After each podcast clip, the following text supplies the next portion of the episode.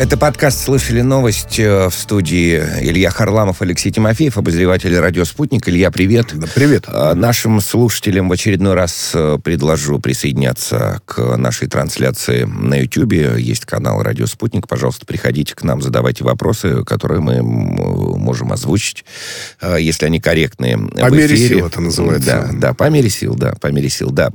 Озвучьте и адресовать их нашим гостям. Сегодня в подкасте гость, член Зиновьевского клуба Международного информагентства России. Сегодня Тимофей Сергейцев. Тимофей Николаевич, здравствуйте. Добрый вечер. Здравствуйте. Но наверняка уже слышали новость э, из Кабула. В аэропорту этого города прогремел взрыв. Э, пока мало подтвержденной информации. Э, сначала СМИ говорили, что погибло как минимум 11 человек. Российский посол в Кабуле говорит о 50 погибших. Кстати, дипломат российский называет произошедшее в аэропорту бардаком. Говорит, что Соединенные Штаты не контролируют ситуацию, а в Соединенных Штатах, вот представитель э, Вашингтона говорит, что атака смертника могла стать причиной взрыва. Ну, то есть, ну, то есть могла нет, или не могла? Не, не, не, или... Э, смертник или нет, видимо, я так подозреваю. В этом сомнение. То есть взрыв-то был, а вот может быть это был смертник, а, а может быть, а может быть мина, может быть там автомобиль, да, да, да, да. Случайно ну, возгорание. Там слушай, еще. так да. сразу-то они не могут сказать ведь. А, да, по данным э, Wall Street Journal, американские военные пострадали в результате взрыва. По данным телеканала Аль-Хадад, взрыв произошел рядом с пунктом британских сил. А, Минобороны Турции говорит, что у аэропорта Кабула было два взрыва. А посол Франции в, в Афганистане предупреждает о возможном втором взрыве у Кабульского аэропорта. Да, и, и в силу того, что, насколько можно понять, это было, это произошло напротив отеля, где британцы были, вот угу. и британские люди предупреждали, что это может быть. Вот сейчас премьер Борис Джонсон созвал экстренное заседание правительства после взрыва. То есть, э, видимо, атака, может быть, была целенаправлена. А, Тимофей Николаевич, но как это, по азам пойдем. Кому выгоден взрыв э, в Кабульском аэропорту вот в это время? Обеим сторонам. Обеим каким? Ну, я имею в виду, ну, я имею в виду тех, кто оккупировал Афганистан, и тех, кто его избавляет сейчас от оккупантов. А. Потому что, в принципе, между ними есть полное взаимопонимание. Одни говорят, мы уходим побыстрее, а другие говорят, вы уходите и уходите побыстрее. Mm-hmm. Ну, а это, так сказать, э, стимул, чтобы это все-таки сделать побыстрее. Ну и заодно можно будет объяснить э, ну, тем, кому, кого это волнует, а все-таки, наверное, это многих волнует, в том числе в США в первую очередь. Ну, так а как? Как, как мы будем продлять сроки, всех вывозить? Ну, вот ответ простой, ничего мы не будем. Видите, взрываются. Ну да, вот ранее в Вашингтоне, там, ранее в Вашингтоне заявили о намерении завершить операцию по эвакуации американских граждан из Афганистана в ближайшие ну, 36 часов. Вот сегодня, по идее. Ну так видите, как, да. какое, какое мудрое решение, мудрое. У них же им срок давали, там, я сейчас не помню. А 31 августа, 31 до августа 31. включительно. До 31. Ну, пока дети в школу не пойдут, по-нашему. То есть, ну, да. а, они, а они, значит, у нас сегодня какой? 26 плюс трое суток это что такое 29-е? Видите, перевыполнение плана намечается. Mm-hmm. Ну так а, это же как-то нужно объяснить, правда? Тимофей Николаевич, вот, ну. э, знаете, извините, вот э, можно ввести такое понятие, как преемственность эфиров. Просто в час, э, час назад я сидел в этой студии и обсуждали эту тему с одним из наших экспертов. Он высказал вот какую версию, что, м- несмотря на то, что талибы, представитель запрещенного в России террористического да, движения, движение. Талибан, да, они выпустили там из тюрем много кого, но, тем не менее, они вроде бы э, казнили одного высокопоставленного, высокопоставленного игиловца. ИГИЛ – запрещенная организация на территории России.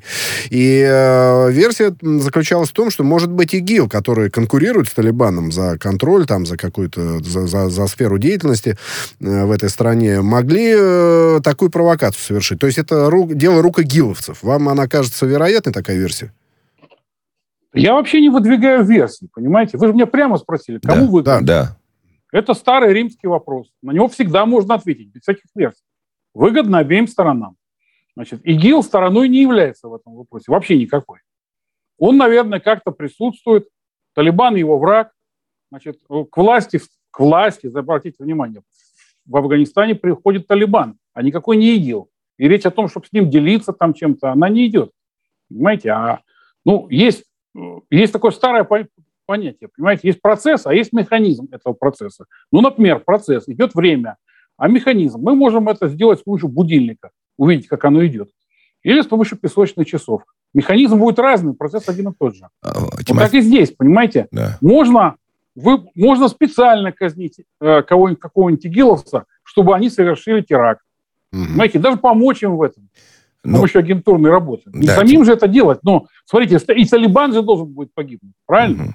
Ну, поэтому, если вы, так сказать, рассматриваете это с точки зрения ну, планирования операций, то это абсолютно нормальная такая ну, двухуровневая схема, стандартная.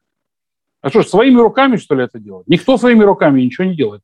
Если это планировал э, Талибан, это сделано с помощью ИГИЛ. Если это планировал США, это сделано с помощью ИГИЛ. Они могли договориться сделать это с помощью mm-hmm. ИГИЛ.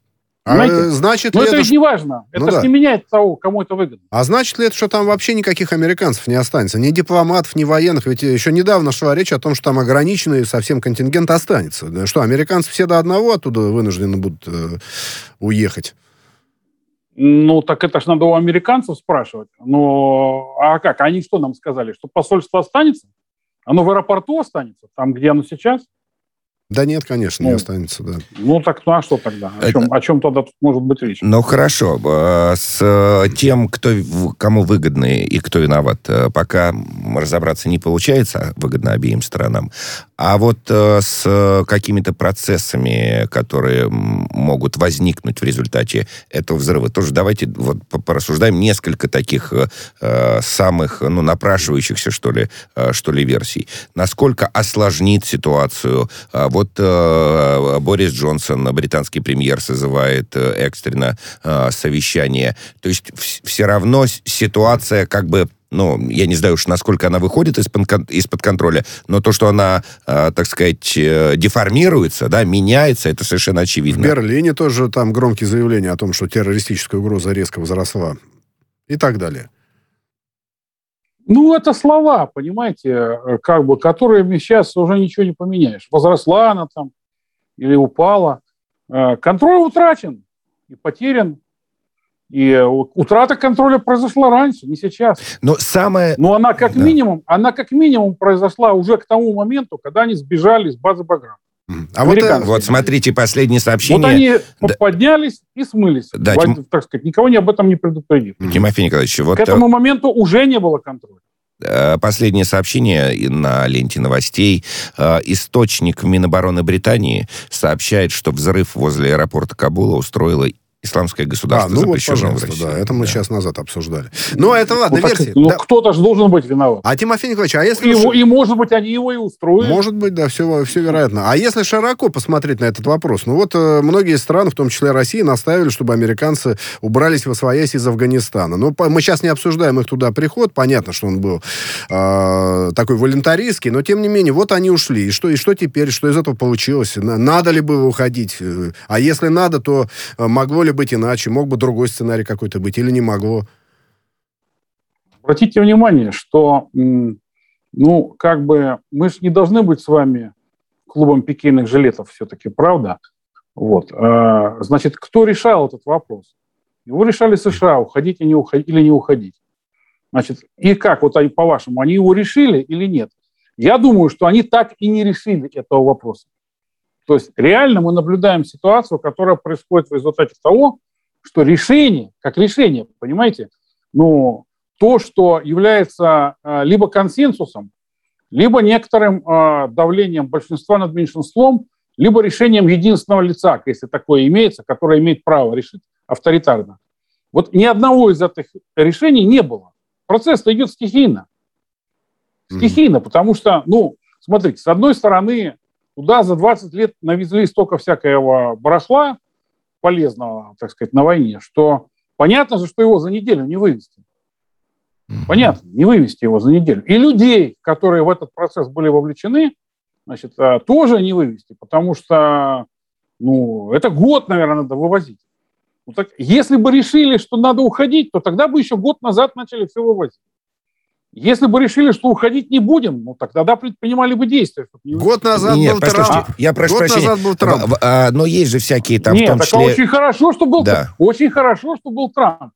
Вот и, так сказать, э, и делайте выводы. Мне-то что с того, что был Трамп? Какая мне разница, кто там президент? Меня интересует, что решила политическая система Соединенных Штатов. Она способна что-нибудь решить или не способна? Вот мы выяснили на опыте, что она ничего не способна. Но мы, мы, мы так, знаете, э, Тимофей Николаевич, ну, вот например, чтобы не превращаться, я, я, я понимаю, да-да, простите, пожалуйста, чтобы не, про, не превращаться там в те самые пикейные жилеты, которые вы э, упомянули, и не говорить, что там Трамп голова или Байден голова. Значит, э, мы же с вами тоже до конца не можем быть уверены, что вот эта скоропалительность, которая нам кажется, так сказать, э, сиюминутным решением, она не могла быть там запланирована. Даже в Америке сейчас там СМИ считают, сколько денег а, потрачено, сколько денег не досчитались и так далее. То есть э, это вполне может быть такая спланированная... Да мы сказать, просто не знаем много. Но, ну, да, конечно. Спланированная скоропостижность. Да, да, вот, спланировала. Вот, и, и, и, и все, да. Лилия Соколова а, на нашем канале в Ютьюбе пишет, взрыв выгоден британцам, это они критиковали поспешный выход американцев. Ну, вот, вот, да. мы, вот мы вышли на истину, э, да, да. наконец-то. А, но а, в завершении этой темы, безусловно, важной, но все же какие-то политические последствия. Вот что сейчас будут говорить? Талибан не справляется с ситуацией. Вот захватили весь Афганистан, а, а пришли, Талибан придет, порядок наведет, значит, запрещенные в России. А, пришли, а порядок не навели. Вот посмотрите, что, дескать, там а, происходит, давайте вновь а, вторгаться или предпринимать какие-то а, действия. Ш что дальше-то? Да, да вряд ли они будут вторгаться. А, понимаете, ну вот Пентагон, конечно, не хотел бы оттуда уходить. Вы представляете, сколько можно списать денег под войну, которая идет 20 год. Поэтому понятно, что были те, кто не хотел оттуда ничего выводить. Вот. Но это не означает, что им удастся вернуться туда. Вот. А то, что касается Талибана... Они ну, пока да, еще не убрались. А, они, а, у них будет много проблем, наверное. Будет нестабильность. Угу. Их за это будут костерить. Ну и что? Вспомните большевиков 17 -го года. С 17 ну, да. приблизительно по 20 Да. В России, я имею в виду. Да. Очень часто почему-то эта аналогия напрашивается. Ну, хорошо, мы продолжим... Она, она действительно напрашивается. Да, безусловно. Мы продолжим следить за э, ситуацией э, в аэропорту Кабула и политическими последствиями, не только политическими, безусловно. А пока к другим э, новостям. Гендиректор э, оператора ГТС газотранспортной службы Украины Сергей Макогон заявил, что в Украине, Украине понадобится транзит России российского газа еще в течение 10 лет после окончания контракта с «Газпромом», э, который произойдет в 2024 году. Макагон говорит, что у Киева нет гарантии возобновления контракта, поэтому э, украинские власти ведут переговоры с американскими и немецкими представителями о предоставлении гарантии сохранения э, транзита. Э, на ваш взгляд, э, вообще партнеры, у партнеров есть возможность помочь э, Украине в этом вопросе. И почему Сергей Макогон не обращается к э, своему Главное... правительству и, и, и, не, и, не, и не пытается договориться напрямую? И главной гарантии же Россия должна дать. Именно. Газ российский. Надо с Россией договариваться. Нет, ну, логика понятна. Кто-то должен Россию заставить, а заставить должны в, в этой логике, значит, вот эти э, замечательные э, игроки, как их там принято называть, Германия и США. Ну, к своему правительству, конечно, они должны были к своему правительству обращаться. Они же компания э, государственная, находящаяся внутри этой страны.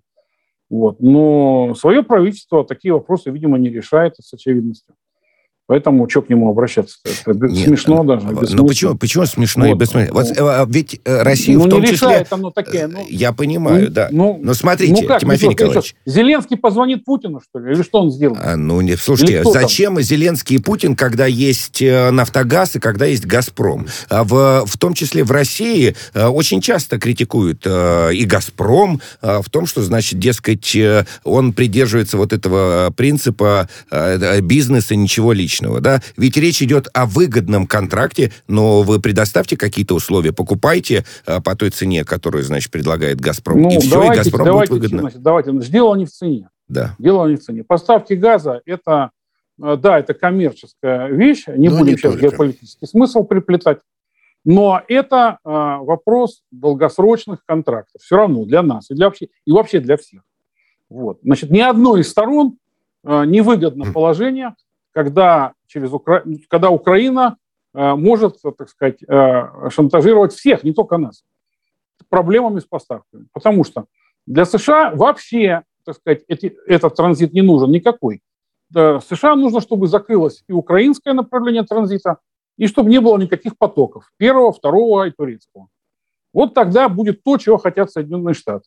Как они тактически при этом будут лавировать на пути к этой цели, это другой вопрос. Но это их цель. А, Тимофей Сейчас, Николаевич. Германии, Германии нужен надежный во всех отношениях, и в политическом, и в чисто технологическом, потому что изношена украинская ГТС очень сильно.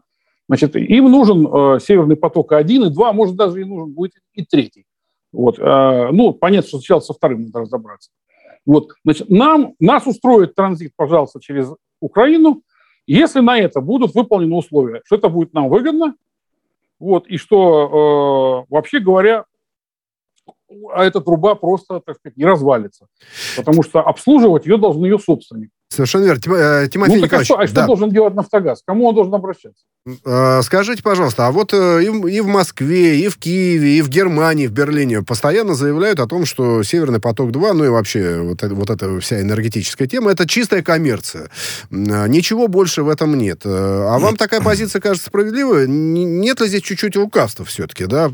Только ли это коммерция или нечто большее? Нет никакого нет, никакого лукавства тут нет, потому что, понимаете, само существование государства Германия э, в современной, так сказать, ситуации, послевоенной, она до сих пор сохраняется. Это чистая коммерция.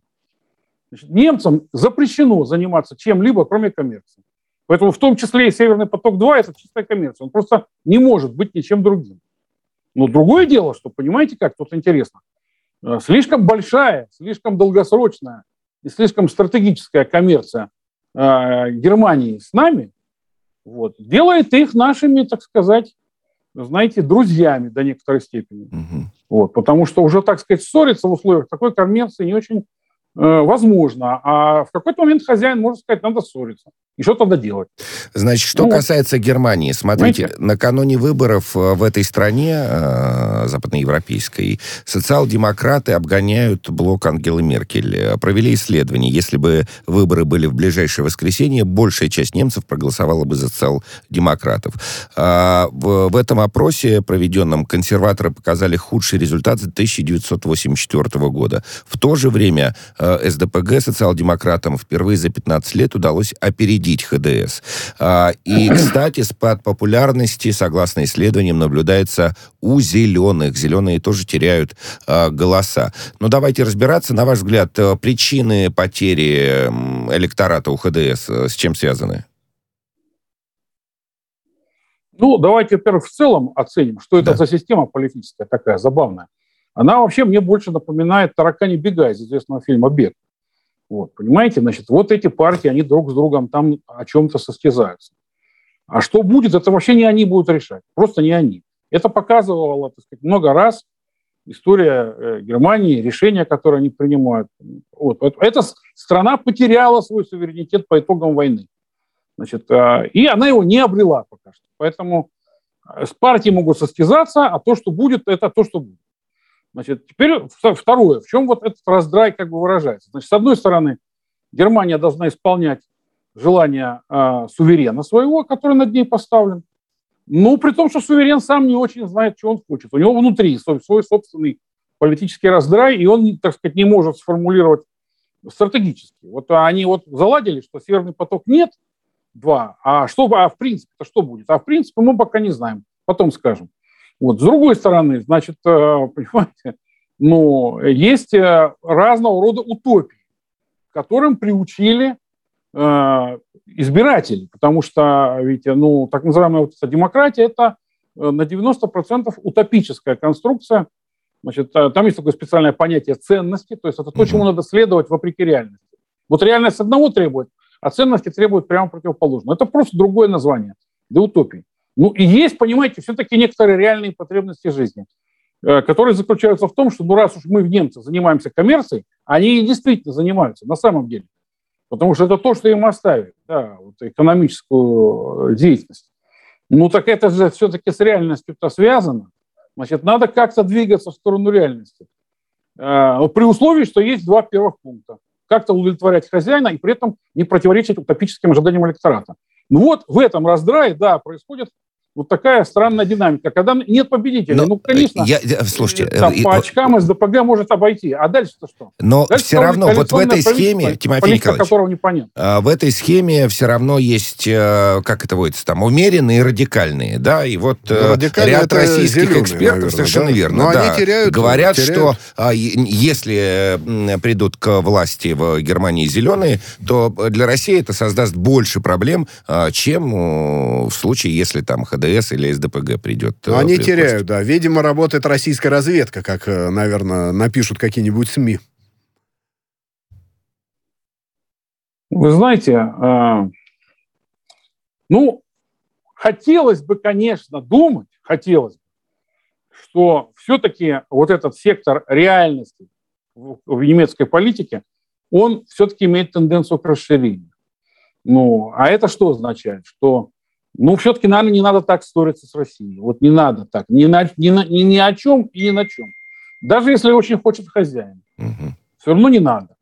И даже если это как-то там задевает ценности. Давайте все-таки подумаем о деньгах тоже. Вот, может быть, это как-то влияет на эту ситуацию. Может быть.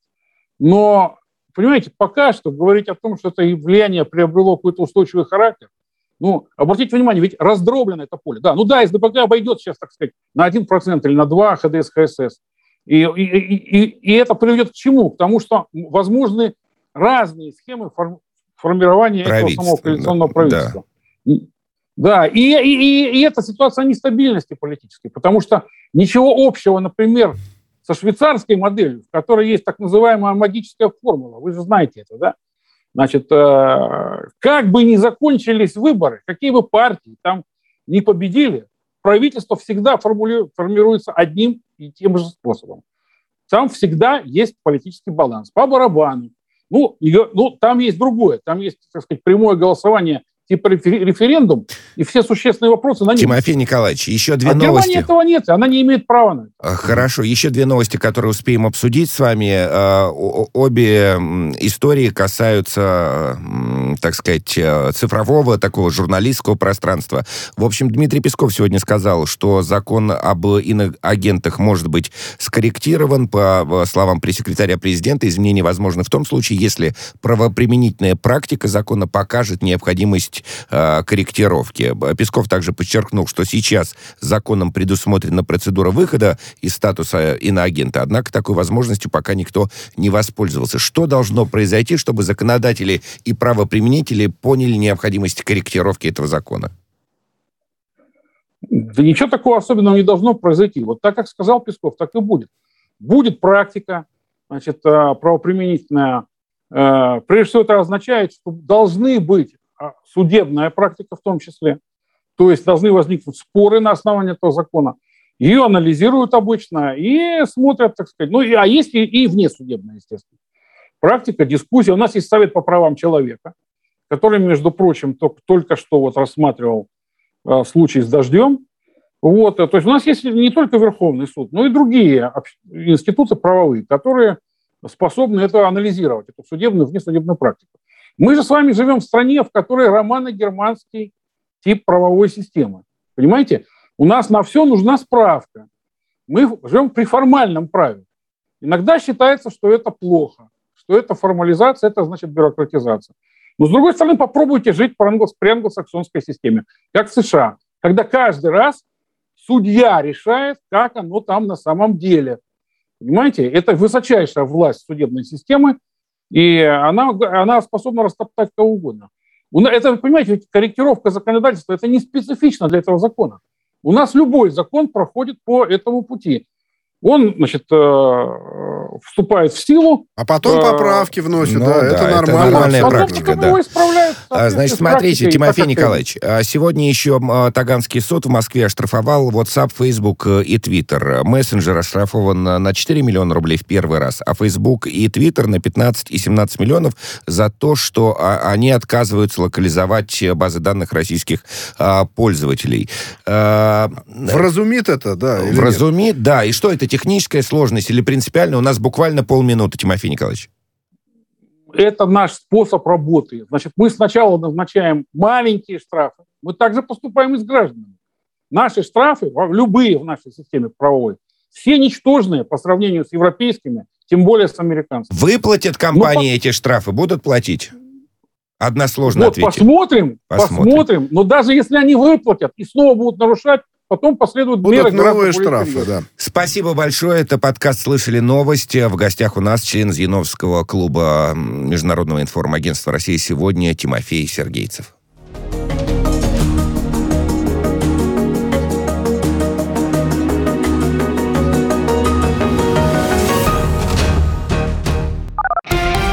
Радио «Спутник». Новости.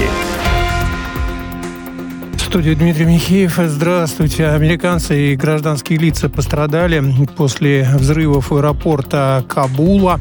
Это подтвердили в Пентагоне. Второй взрыв произошел рядом с отелем э, «Барон», недалеко от места первого взрыва. По данным СМИ, второй взрыв произошел в результате подрыва автомобиля. Э, британцы в результате взрыва не пострадали. Источник э, в больнице сообщил РИА Новости, что в результате взрывов погибли 12 человек, около 50 пострадали. Бундесвер э, приступил к последним из запланированных эвакуационных рейсов из Афганистана для спасения немцев и местных э, сотрудников из Афганистана. Из Кабула в Ташкент вылетели три самолета. Немецкие военные в результате взрыва в Кабуле не пострадали. Взрыв э, в казахском Таразе в Жамбылской области произошел из-за возгорания у склада воинской части. В Минобороны Республики сообщили, что пожар тушат пожарные команды части на гусеничных пожарных машинах. Что именно взорвалось, пока неизвестно. Ликвидация очага возгорания продолжается. К месту происшествия направлена комиссия Минобороны. Российско-литовский медцентр открылся в Калининграде. Спутник сообщает, что там будут проводить эндоскопические исследования. Для этого установили фиброгастроскоп, колоноскоп, аппараты УЗИ, которые могут обследовать до 30 человек в смену. На строительство центра по программе приграничного сотрудничества выделили почти 450 тысяч евро. В рамках этой программы в Калининградской области реализуют 15 подобных проектов с Польшей Польшей и 12 с Литвой. Крыму выделят 930 миллионов рублей на восстановление территорий, пострадавших от подтопления. Об этом заявил глава республики Сергей Аксенов. По его словам, к восстановительным работам приступят в сентябре этого года. Сильные дожди прошли в Крыму во второй половине июня и начале июля, что привело к подтоплению ряда районов полуострова. Мадридский Реал готов заплатить за нападающего французского Пари Сен-Жермен Килиана Мбаппе 180 миллионов евро. А французские СМИ сообщают, что ранее ПСЖ в устной форме отказался продавать 22-летнего футболиста за 160 миллионов евро. Испанский клуб готов сформулировать новое предложение, которое превышает прежнее на 20 миллионов.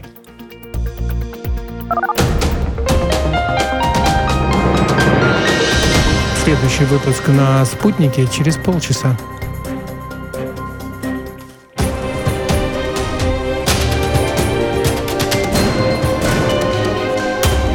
Радио «Спутник». Говорим то, о чем другие молчат. Вчера по телеку видел. Мне тут по телефону сказали. В соцсетях только обсуждают, что... И так десятки раз каждый день. В эфире «Радио Спутник». Всегда правильный ответ на вопрос. Слышали новость? Продолжаем подкаст «Слышали новость». Алексей Тимофеев, Илья Харламов э, в студии, у микрофонов. Илья, еще раз привет. привет. Э, Тимофей Сергейцев, член Зиновьевского клуба Международного информагентства России, сегодня у нас в гостях, сегодня виртуальных. Тимофей Николаевич, здравствуйте. Добрый вечер. Да. Любопытнейшая тема, которую хотим с вами обсудить. Издание Forbes опубликовало новый рейтинг. На этот раз исследование связано с тем, как богатейшие бизнесмены России тратят деньги на решение проблем общества и планеты. Другими словами, сколько денег тратят бизнесмены на благотворительность и реализацию социальных, экологических и других гуманитарных проектов. Трата денег на добро э, получила название «импакт инвестиций. Импакт с английского влияния или воздействия. В общем, э, Forbes э, решил изучить импакт инвестиций участников списка 200 богатейших бизнесменов России э, и попросили бизнесменов предоставить редакции данные о благотворительных проектах и инвестициях. На просьбу из 200 откликнулся 31 бизнесмен. Для каждого рассчитали общую сумму вложений вот в такие добрые дела, которую назвали «валюта добра». А, горизонт исследований взяли там э, с 2010 года, и полученную валюту добра бизнесмены из списка Forbes э, копили, соответственно, 11 лет. А, совокупная валюта добра э, участников первого импакт-рейтинга достигла 31,5 миллиард долларов. То есть, ну, вот 31 бизнесмен и 31,5 миллиард ярду, долларов. По ярду ну, на при, брата. Примерно. Но на самом деле нет. Смотрите, на первом месте Денис Свердлов. 5 миллиардов миллиардов 650 миллионов э, добра. Причем это все деньги, которые есть у предпринимателя. То есть его есть, а? совокупный а? доход, это же растянуто, да, да, совокупный доход равен э, вот этим деньгам, которые он потратил на э, благотворительность. На втором месте Алишер Усманов. При общем состоянии 18 миллиардов долларов. А валюты добра у него почти 3 миллиарда. На третьем Виктор Виксельберг, общая сумма 10 миллиардов, валюты добра 2,5 миллиарда. Дальше Владимир Лисин, Роман Абрамович. Замыкает список э, бизнесмен Дмитрий Волков. У него 800 миллионов долларов на счету и 1 миллион валюты добра.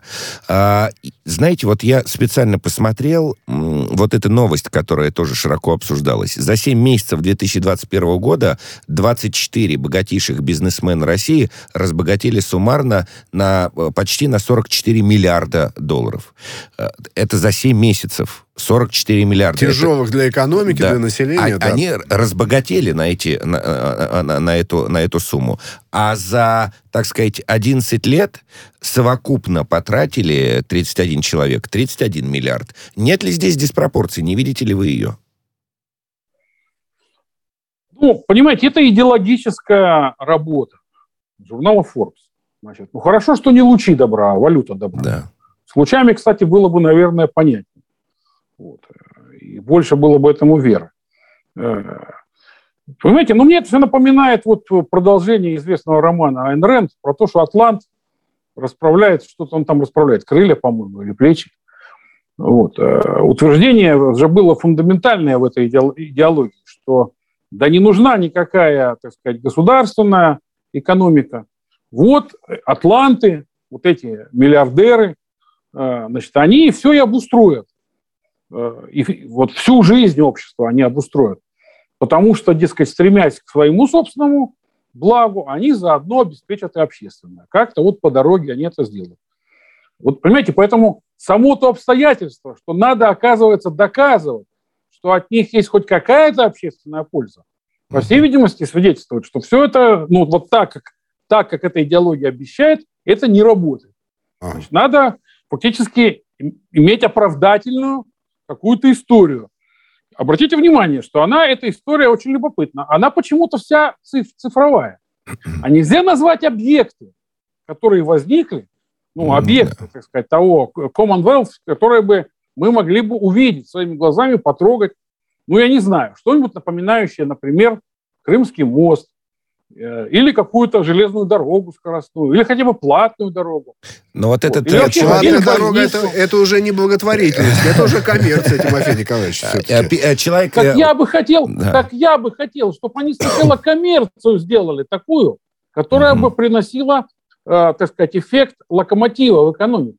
Ну, У я вас они самые крупные. Ну, вот этот Денис встречал, который встречал. на первом месте, он, Да, вот собственно, что этим... конкретно, да. Он, он и занимается. Он э, со- собрал деньги эм, на производство электро, электромобилей. И А, у него и- большой... и что? причем из фондов, там, и Kia, Благотворительность там, и разные, разные, разные. Нет, э, электромобили являются социальным благом, э, видимо, по мнению Нет, ну, э, подожди. Форбса. И э, придумал модель, согласно которой в, в разных регионах могут появиться мини такие мини-заводы по производству машин. В Ну, общем, это не- Кстати, такая- кстати, коллеги, а можно я встану... Очень интересно. Да, можно я встану на защиту этих э, богатеев, да, толстосумов, миллиардеров.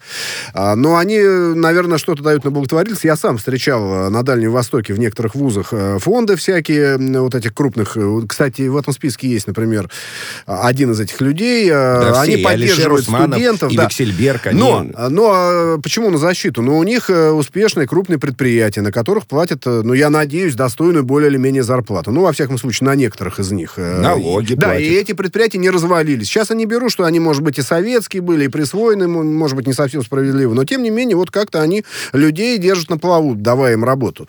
А, может быть, это их социальная функция, нет? Понимаете, э, в чем их социальная функция? У них первая и основная функция должна быть экономическая. Как только оказывается, что у них есть какая-то замечательная социальная функция, у меня возникает подозрение, что они свою экономическую функцию не выполняют. Понимаете? Но это как в фигурном катании. Давайте сначала, пожалуйста, вы покажите обязательную программу, потом будете показывать произвольную.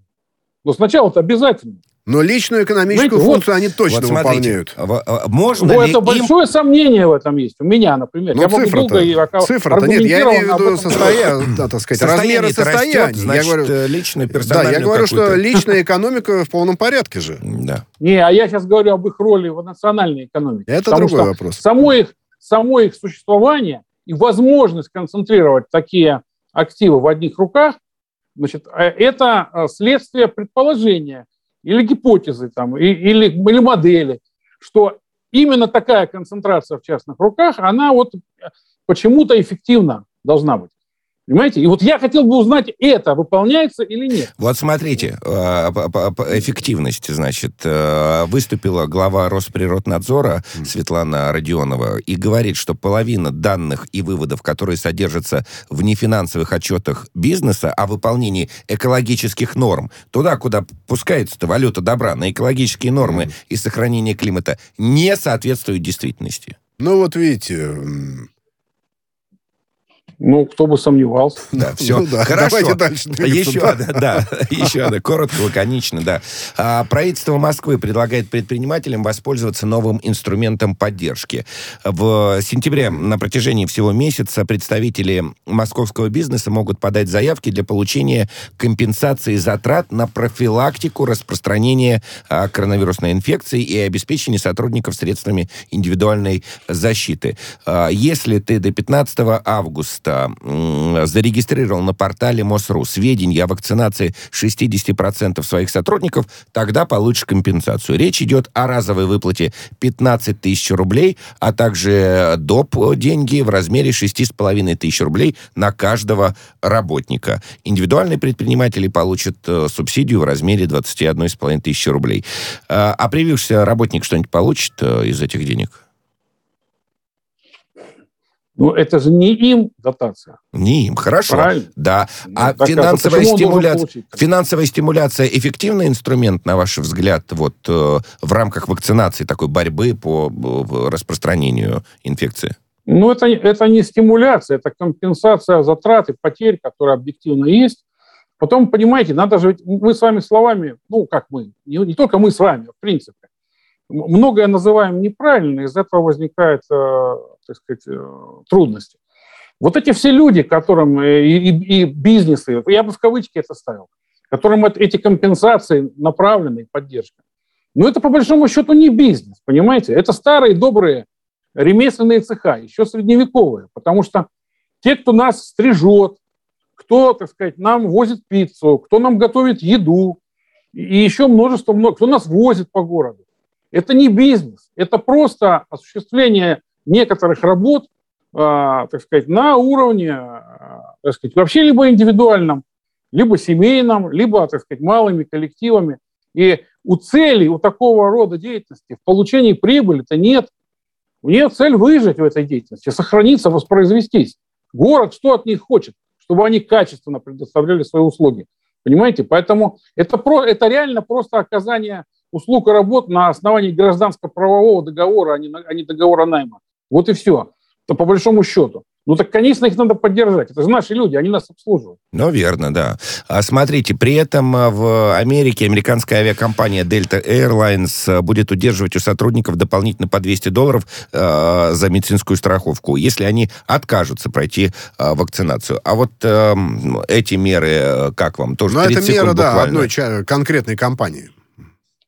Нет, это характерно для американского порядка вещей мера, потому что весь американский народ делится на два больших класса. Тех, у кого есть медицинская страховка, и у кого ее нет. Вот. И самое страшное в Америке – это заболеть или умереть. Ну, умереть уже, так сказать, для тех, кто будет потом э, хоронить, вот, что тоже почти невозможно. Тимофей Николаевич, ну, вынуждены прервать. Время эфира ограничено. Спасибо большое за разговор. Член Спасибо. Зиновьевского клуба МИА России сегодня Тимофей Сергейцев был с нами на прямой связи. В студии работали Илья Харламов, Алексей Тимофеев.